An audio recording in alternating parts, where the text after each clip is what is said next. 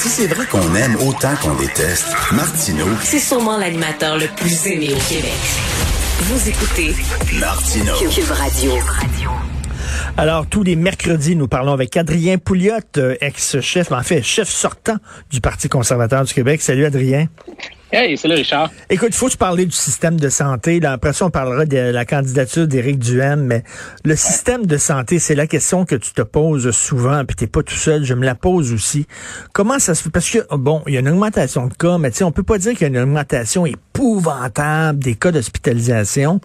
Et déjà, le personnel est à bout, puis le système est en train de craquer. Toi, tu te demandes comment ça fait que ça prend seulement 98 hospitalisations, soins intensifs, que le système est tellement à bout qu'il va falloir annuler Noël. Ouais, c'est ça, tu sais, je veux dire, c'est, bon, il y a beaucoup de cas, là, ça, on, on- on le sait, mais quand tu regardes l'occupation des hôpitaux, c'est quand même pas, c'est 98 cas, je te parle dans les, les, les, euh, les soins intensifs, là, bon, tu as des cas dans les hôpitaux, là, mais c'est surtout les soins intensifs, là, tu sais, qui, ben, qui sont intenses, si on veut, et je comprends pas, comment est-ce que 98 cas dans les soins intensifs, ça peut être aussi catastrophique. Puis tu sais, je regardais, euh, je regarde d'autres pays. En fait, ce qu'il faut, il faut se poser la question pourquoi est-ce que notre système a si peu de flexibilité?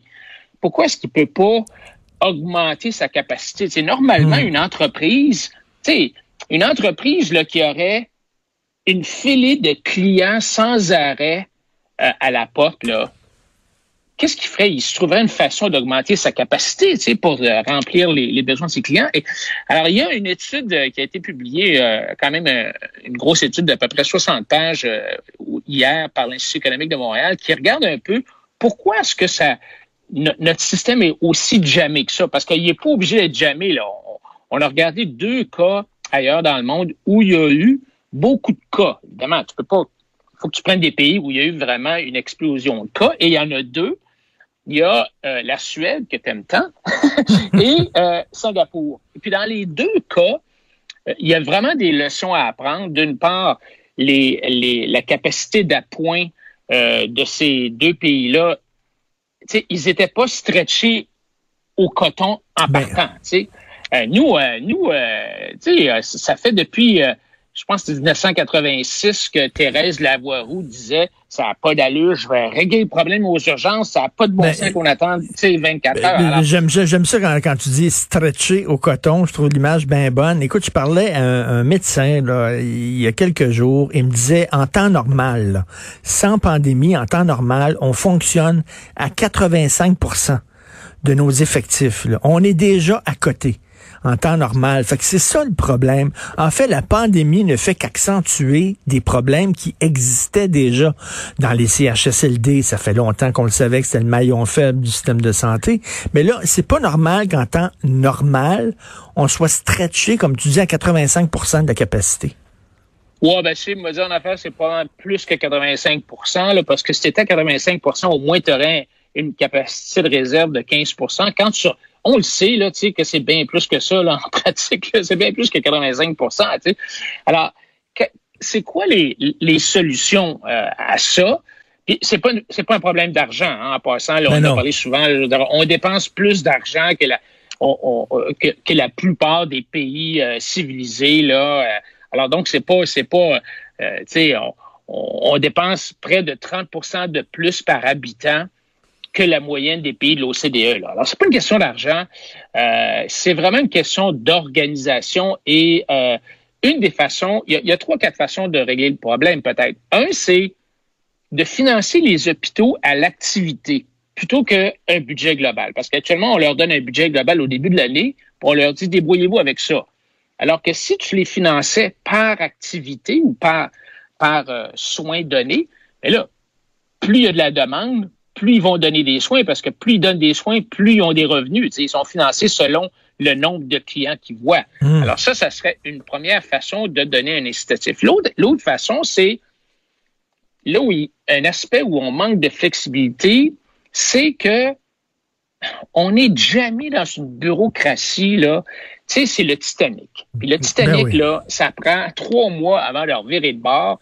Alors, alors, tu sais, dans une entreprise, dans une, même une, une- une grande entreprise, là, ils sont capables de se virer de bord rapidement. Regarde Amazon, la vitesse à laquelle ils se sont virés pour répondre à la demande accrue lors de la pandémie. Ils ont engagé des centaines de millions de personnes. Tu vas me dire, c'est pas ben, des centaines de milliers, c'est pas nécessairement des infirmières, là, mais, mais quand même de donner le pouvoir localement aux, aux- aux directeurs d'hôpitaux de gérer leurs patentes eux-mêmes sans attendre là, des directives de Moscou, ça aiderait. Et aussi, il faut libéraliser le marché. Il faut enlever les barrières, tu sais, tous les permis, toute les, la réglementation qui finit plus. Ça, ça, ça, ça menotte les mains des administrateurs au point que euh, ils ne peuvent pas affecter les ressources là où ils en ont besoin. Une, troisième chose qu'il faut regarder, c'est est-ce qu'on peut mieux utiliser les ressources qu'on a? Tu sais, par exemple, ça commence, là, mais les infirmières et les pharmaciens, ils ont quand même une bonne formation médicale, ils sont quasiment des médecins, tu sais. Et il faut trouver des façons, il faut élargir leur, leur champ d'action, leur donner Ben plus oui. de pouvoir. Tu sais, les super infirmières, ça commence tranquillement, là, mais on pourrait encore en faire plus parce que ces deux principaux groupes de professionnels-là sont sous-utilisés, alors que la, et, et, et même, tu sais, la, la télémédecine, par exemple, on pourrait, on pourrait s'en servir plus. Puis finalement, un- je dirais qu'un autre, un autre point euh, qui, qui pourrait nous permettre d'améliorer la, la, la, la réponse de notre capacité de points, c'est l'entrepreneuriat en soins de santé. tu sais. Il faut, il faut avoir des entreprises privées qui vont avoir un incitatif à se botter le derrière pour augmenter leur capacité, pour pouvoir répondre à la demande. Et tu n'as pas ça actuellement, malheureusement, dans le système de santé monopolistique, nationalisé, alors que si tu regardes ailleurs, tu sais, en France, en Allemagne, en Suisse, en Suède, partout, tu Ben sais, oui, t'as des- partout, t'as un système de santé mixte. T'as t'as- t'as le, Ouais, tu privé et t'as le, le public. Mais ici, tu le sais, le, le, le- privé, c'est vu comme, comme Belzébuth. J'entendais un spécialiste en France qui disait la même chose que, nous. hein. Il disait comment ça que le système est stretché comme ça? Et euh, il disait, on n'a pas formé suffisamment de médecins et d'infirmières. On a laissé tomber ça pendant longtemps. On se retrouve avec euh, pas suffisamment de personnel. Lui, il trouvait que c'était vraiment euh, un des gros, gros, gros problèmes en France. Ouais, mais tu sais, au Canada, je regarde le nombre de médecins par millier d'habitants. On n'est pas, sais, on n'est pas hors norme, là. On n'est pas complètement. Le nombre, en tout cas, le nombre brut, là, c'est pas. On n'est pas comme au, sais, au Zimbabwe, là. Mm. La, la, la question, c'est souvent que c'est ce qu'ils ont le droit de faire est réglementé. Il y a des syndicats, il y a des barrières à la productivité. Tu sais, tu regardes, là, une salle d'opération dans un hôpital, là, comparé à une salle d'opération dans un- une clinique privée, c'est deux mondes complètement différents. Tu sais, dans, dans le privé, là, il faut que ça roule. Hmm. Tout le monde est tout le monde est là à 9 heures. Tout le monde sait ce qu'il y a à faire. Il n'y a pas de, de gens à 9 h moins 5 qui, euh, qui, qui annoncent qu'ils se présentent pas. S'ils font ça, ils sont congédiés. T'as pas, t'as pas des salles d'opération fermées qui, qui servent Ah, à rien, qui sont équipées, puis tout ça, là.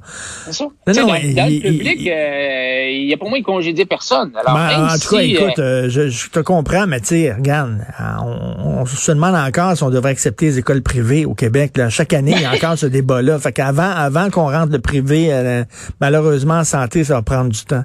Écoute, Adrien, parce que je veux te parler d'Éric Duhem. Euh, qui s'est porté candidat à la chefferie du Parti conservateur. Euh, Moi, façon- je trouve qu'il y avait un gros, gros piège devant Eric, puis il est tombé dedans. Vo- Voici. Il a commencé sa, campagne en parlant, en, attaquant la dictature sanitaire. Et là, je me suis dit, oh, oh, Là, tous les coucous, là, ils vont, ils vont se ramasser dans, dans le Parti conservateur derrière Éric Duhem. Il va se ramasser comme Maxime Bernier, peinturé d'un coin, avec des amis que tu veux pas avoir. Et Maxime Bernier, maintenant, son Parti populaire du Canada est rendu une joke parce qu'il y a tellement de coucous là-dedans, c'est n'importe quoi. Et là, il, il aurait dû, je pense, euh, euh, euh, Éric, avoir exactement le, le discours que toi t'as, c'est-à-dire la pandémie, les problèmes qu'on a dans la pandémie, c'est la preuve qu'on a besoin du privé en santé et commencer avec le privé en santé, une réforme du système de santé et tout ça, quelque chose d'un peu plus logique. Mais sans prendre à la dictature sanitaire, il va tout avoir la gang de l'étiquette Trudel qui va dire, oh, nous, on est un beau parti conservateur du Québec. Tu veux-tu avoir ces gens-là? Tu veux pas les avoir? ben, écoute, D'abord, il faut dire qu'il y a deux candidats euh, dans la course à la chefferie. Il y a Daniel Brisson et il y a Éric Duhem. Euh, Éric est, un, personnage médiatique. Disons, il y, a une, couverture médiatique absolument euh, renversante. D'ailleurs, j'ai vu, euh, Richard, des données euh, hier sur le, la, popularité d'Éric Duhem sur les réseaux sociaux. C'est quasiment autant, sinon plus. C'est plus que tous les chefs de partis d'opposition ensemble. Alors, tu sais, il y a, bon, il y a, y, y a, un gros following, excuse l'anglicisme. Bon, est-ce que est-ce que c'est une bonne stratégie? Je veux pas. Moi, j'appuie ni un ni l'autre des ben candidats. Là, tu sais, je, je demeure neutre. Mais c'est sûr que je pense que l'idée de parler de dictature sanitaire, c'est une, c'est une image euh, qui frappe fort. Tu sais. Non, mais t'attires les coucous. Ouais, ouais, ça, ça, c'est sûr que ça, ça, ça frappe fort.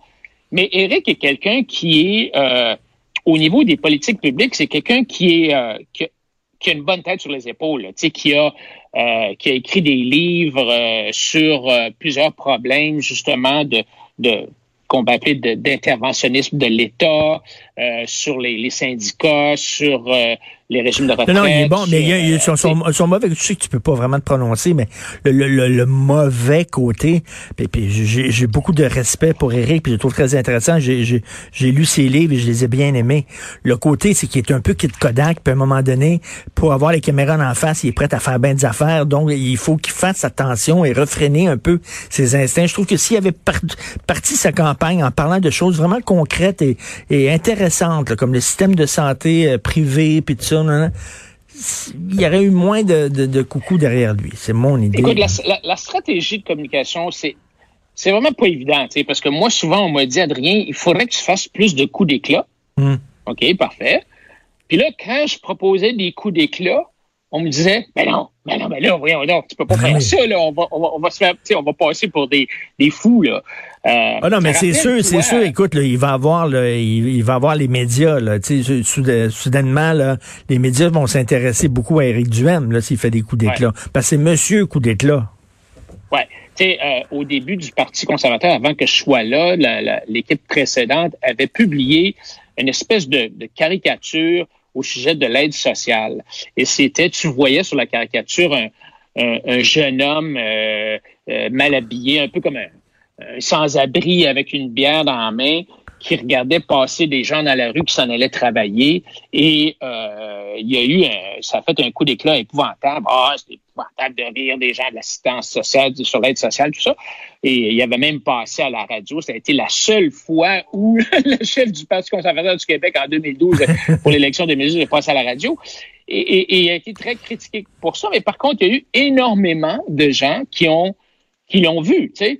Euh, hmm. Moi, en 2018, j'ai eu un candidat qui a fait une petite vidéo sur euh, les taxes sur l'essence, qui a dit dans sa vidéo, ben moi, j'ai une BMW. Alors, je suis capable de me payer ça, puis ça me dérange pas de payer, euh, tu sais, euh, une pièce de, de, de, taxe sur, sur un, litre d'essence, mais pour la plupart du monde, c'est beaucoup d'argent.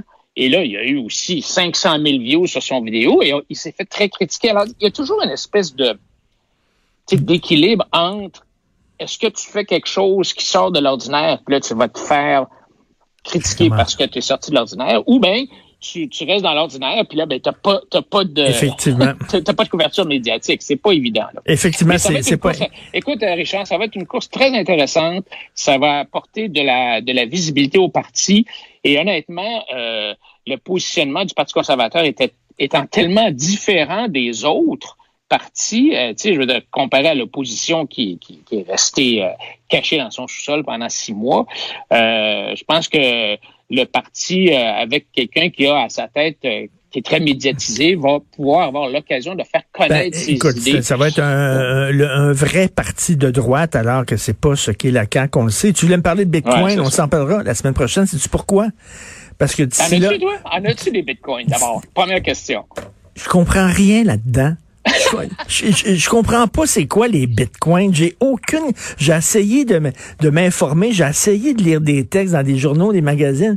Ça me tombe des mains après trois lignes. Je ne comprends pas. Donc, écoute, tu es un très bon pédagogue, toi. Tu vas m'expliquer.